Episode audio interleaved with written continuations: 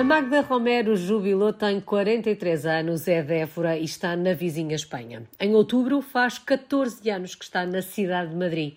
Mas a verdade é que começou a escrever esta história no século passado. Estávamos em 1999, rumou à Inglaterra. Depois disso, teve outras experiências internacionais. Passou pela Lituânia e também pela República Checa, ou pela Chequia, como se diz agora. E sei que tem viajado muito ao longo de todos estes anos. Magda, sempre quis ser uma portuguesa no mundo? Sempre. Sempre tive necessidade de, de sentir que faço parte de um mundo muito maior do que a minha cidade de Évora. E sempre com muita curiosidade em conhecer novas culturas, novas línguas. E, portanto, em 1999 é, de alguma forma, uh, por culpa dessa vontade, que sai de Portugal para ter a primeira experiência internacional. Sim, fui fazer serviço voluntário europeu, que é um programa da Comissão Europeia para a Inglaterra, num centro especializado para pessoas portadoras de deficiência, durante seis meses e ao mesmo tempo estudava na Universidade Língua Inglesa Aplicada. E esta primeira experiência veio reforçar essa vontade que a Magda levava na mala, ou seja, esta primeira experiência acaba por ser a confirmação de que de facto queria ser uma portuguesa no mundo. Exatamente, aí o bichinho já, já estava muito esperto e pensei, isto há de ser a primeira de muitas. Gostei mesmo muito do facto de ter, ter estado com estudantes de, de outros países, de ter aprendido uma língua, de conhecer mais de uma cultura que, que, é tão diferente da minha, não? E pensar que posso fazer isto, eu posso viver noutros países e crescer assim, desta maneira. Porque acho que há um crescimento de coisas que aprendemos que podemos levar para para o nosso trabalho futuro e tudo. Mas o melhor mesmo é ver o nosso crescimento pessoal, em todas as experiências no estrangeiro. E mesmo que sejam férias, aprendemos sempre algo. Bom, aí na vizinha Espanha, como eu já disse, está hum, há quase 14 anos, uh, mas para, lá, para, além desta experiência que, hum, que, falávamos agora, da experiência de Inglaterra, tem outras duas experiências internacionais, uma na Lituânia, outra na República Checa. Que experiências foram estas, eh, Magda? Tinha 22 anos e fui fazer eh, Erasmus para a Lituânia, em Vilnius, na capital. E também adorei. Só o que não gostei, o único perigo que tem este país é o frio. Uh, estava muito, muito frio e não pude fazer o tempo todo porque apareceram frieiras e assim e tive que voltar antes. Um, mas foi ótimo.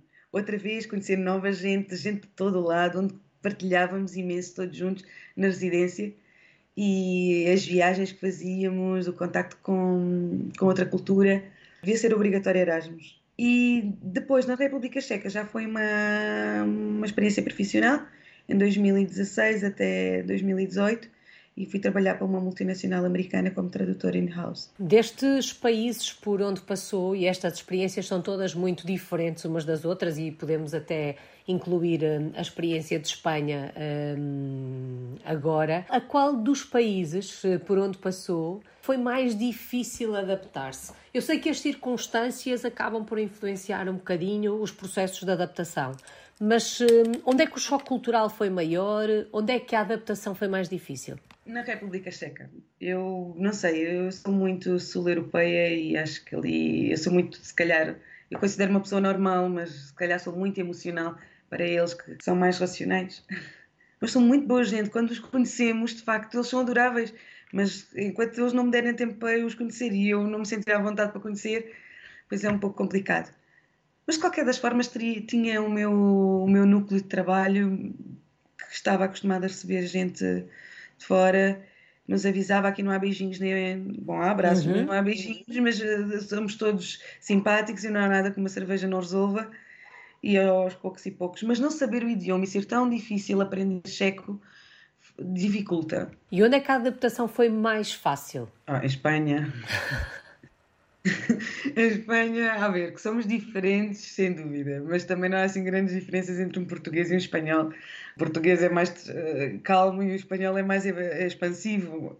Isto assim, norma geral, porque também dentro de Espanha, dependendo da região, depende da maneira de ser do espanhol. Mas sim, não me custou. Eu já vinha muitas vezes uh, passar fins de semana a Madrid e pensava e dizia para, para, os meus amigos: quando é que será que eu venho para aqui? Eu quero muito viver aqui. Acho que é uma cidade que se identifica muito comigo. O ritmo uh, apressado, porque eu também sou muito acelerada gosto muito de fazer coisas, eh, tanta cultura, tinha, tinha e continuo a ter acesso a tanta cultura. Hoje onde é que quero ir? Quero ir ver uma exposição? Não. Quero ir ao teatro? Não. Quero ir a um concerto? Quero, não quero fazer nada. Quero ir a um restaurante de muita qualidade ou quero ir a um restaurante onde pá, com os trocos tenha na carteira. Aqui tudo é possível. E depois Madrid tem uma coisa que quem vive dentro da M30, portanto, vive no centro histórico, centro histórico Bom, a cidade é grande, mas parece um bairro uh, muito maior. Não dá a sensação de ser um sítio tão grande como aquele que é. Mesmo que seja um sítio que fica a 20, 30 minutos de, de metro. Já vamos eh, olhar para estes anos em Madrid e perceber um, que experiência está a ser esta, uh, mas ainda olhando para as experiências no seu todo, e na verdade a experiência aí em Espanha é que dura há mais anos, mas alguma das experiências a marcou de forma particular ou cada experiência vai deixando uma marca? Cada experiência vai deixando uma marca. Eu acho que aos, cada, de cada sítio onde estive, de cada experiência que tive, de cada pessoa que encontramos, há marcas que ficam. A experiência na Inglaterra foi muito boa, tinha 19 anos, acho. Lembro-me do meu pai me perguntar, mas tu nem sabes fazer comida, o que é que vais fazer para a Inglaterra? E, eu, e o que é que isso tem? Eu vou, aprender. E aprendi umas quantas habilidades que não tinha antes, como uh, gerir o meu dinheiro, fazer, aprender a cozinhar, porque tinha que cozinhar, até a ligar uma máquina de lavar roupa. Eu não sabia fazer nada. Nada no sentido de ver, eu ajudava a minha mãe, não tinha que ajudar, não, não tinha mais experiência que essa. E isso foi bom. E também sair da minha zona de conforto. Eu já acho que aí é que nós descobrimos mesmo quem é que somos e capacidades é que temos para lidar com, com as coisas. Porque não temos ninguém, não temos a rede por baixo que nos apoie se, se cair. Bom, e a cada experiência, um, e já percebemos que cada experiência uh, ensina sempre qualquer coisa, um, mas a cada nova experiência há um recomeço um, ou o facto de já não ser a primeira vez, tudo é mais fácil? É assim, eu para mim é sempre mais fácil. Eu sou uma pessoa muito adaptável, tanto a diferentes contextos como a diferentes pessoas, ambientes multiculturais, aquilo que for. E claro, já temos a experiência de começar noutros sítios, pois no outro é mais fácil, já sabemos onde ir buscar a informação, já sabemos como é que, que as coisas acontecem e muito mais fácil. Das quatro experiências internacionais que tenho, só uma é que foi com uma amiga e colega turma, a que tive na Lituânia. Também ia com tudo resolvido, tive para ficar na residência. E as outras foi, tive que me fazer à vida e buscar a informação e saber onde é que vou, onde é que não vou e como é que as coisas sucedem. Mas isso é, isso é bom porque é descoberta. No início é tudo muito positivo porque é tudo novo. Nós queremos descobrir, queremos ver onde estamos, o que fazemos, o que é que há para fazer, tudo isso. E, e vamos descobrindo amigos, ou pelo menos pessoas que, que, que, no início nos dão apoio e que nos convidam a, a determinados sítios e depois daí uh, conhecemos outras pessoas. Eu, para mim, nunca é um problema.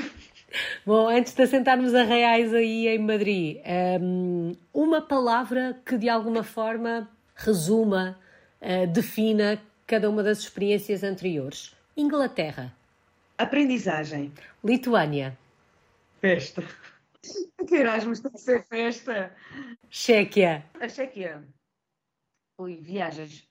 Estar no centro da Europa é o melhor de se viver na República Checa. Dali viajamos para cá. E há quase 14 anos muda-se então para Madrid. Já nos disse que a adaptação não foi difícil, até porque hum, nós não somos assim tão diferentes dos, uh, de nossos hermanos. Também já disse que de alguma forma visitava muitas vezes a cidade e imaginava-se a viver aí. Ainda assim, o visitar a cidade é completamente diferente de nos mudarmos de malas e bagagens. Apesar desta ligação à cidade, apesar da facilidade na adaptação, algum aspecto que a tenha surpreendido em termos culturais, em termos sociais em Espanha? Bem, então vou dizer outra coisa. Dos sítios onde eu, vi, onde eu vivi, sim, que há um choque cultural, aqui não. Sim, que, que chegamos e bem, é, pode ser diferente do que aquilo que tínhamos a, a perspectiva, mas Espanha nunca foi sempre foi aquilo que eu sentia quando estava aqui como turista. Por exemplo, eu lembro-me que um ano antes de ter mudado para a Chequia, estive de férias em Praga e adorei, adorei, adorei. Depois não foi bem assim a realidade quando vivi aí. Ser turista realmente é diferente de viver num país. Mas aqui em Espanha não, foi realmente positivo. Coisas que me chocam. Chocam não, não me chocam. Acho, acho curioso. Eu gosto imenso de ver os velhotes acho que têm uma vida fenomenal, mesmo depois de, de se reformarem. Elas arranjam-se todas para sair, bebem a sua cerveja, fumam o seu cigarro, têm sempre planos, coisas para fazer. Outra coisa que também, que, que às vezes não, não consigo entender bem, mas é, falam todos ao mesmo tempo, mas todos se entendem. Eu ainda não tenho essa capacidade, mas estou a trabalhar nisso. Os espanhóis falam todos ao mesmo tempo. Eles entendem-se todos, eu, não capto nada, mas, mas eu estou a trabalhar para melhorar isso. Há 14 anos já, agora já, já chega à frente, já interrompo. Porque eles mesmo dizem, oh Marcos, se não interrompes também ninguém te ouve. E eu, pois tens razão, então chego-me à frente, mas no início gostava-me imenso. Imenso porque eu queria falar e eles continuavam a falar, eu queria dar a minha ideia e não se calavam. E eu vinha de Portugal, onde as pessoas, onde um burro fala, o outro cala-se, não é? Gostou-me. E outra das coisas muito, muito interessantes de Espanha são os horários. Ah, durante a semana, como às duas e meia, e janto provavelmente às dez, e ao fim de semana, se calhar, almoço às quatro da tarde e janto às onze ou às onze e meia. Muito curioso.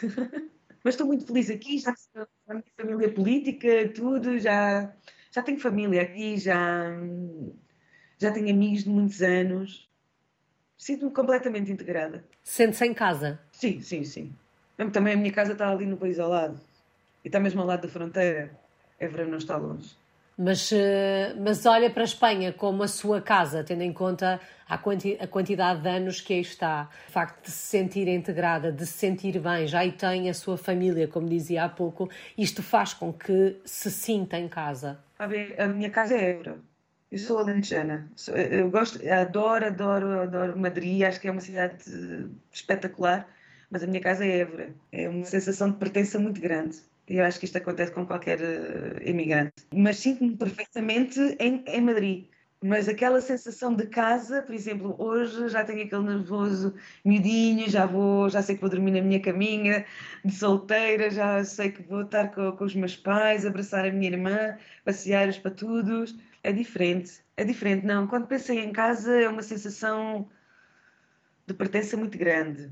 E Madrid, pois, será sempre a minha casa, porque inevitavelmente o meu namorado é espanhol e já estamos juntos há tanto tempo, portanto, Madrid, mesmo que eu mude para outro país, será sempre um poço permanente. Bom, só para que não fiquem aqui dúvidas, o nervoso miudinho é porque hum, a Magda está a preparar-se para vir passar dois ou três dias a Portugal sim, e sim. regressa, regressa a Madrid, entretanto. Em termos profissionais, que projeto é que tem em mãos? O que é que faz por aí? Bem, eu, eu vim para aqui fazer um mestrado em Gestão Cultural pela Complutense e depois fui encontrando trabalho e como tradutora, depois entrei para o doutoramento, mas não pude fazer porque a empresa não me dava o tempo livre, daí fiz um mestrado em tradução e a vida dá muitas voltas e, e afinal terminei agora há cerca de um, há mais de um ano, há pouco mais de um ano.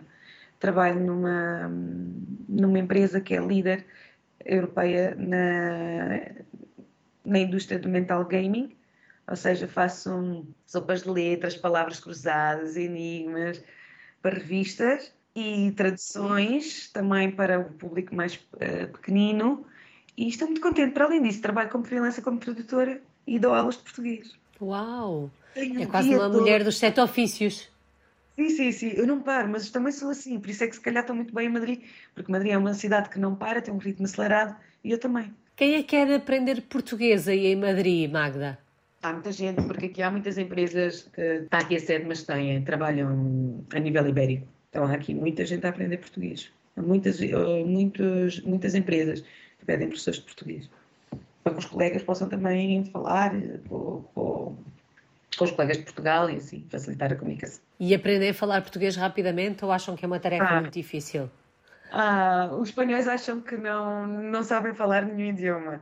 Ah, a desculpa deles é que, é que têm. Os filmes são todos dobrados e, portanto, não, não têm essa capacidade. Eu digo-lhes que isso é completamente mentira. Se eu aprendo espanhol, eles aprendem português e já está. Mas há alunos com mais facilidade e outros com menos. Eles, os espanhóis são muito felizes, são muito, estão sempre prontos para a festa. Nota-se têm alegria assim.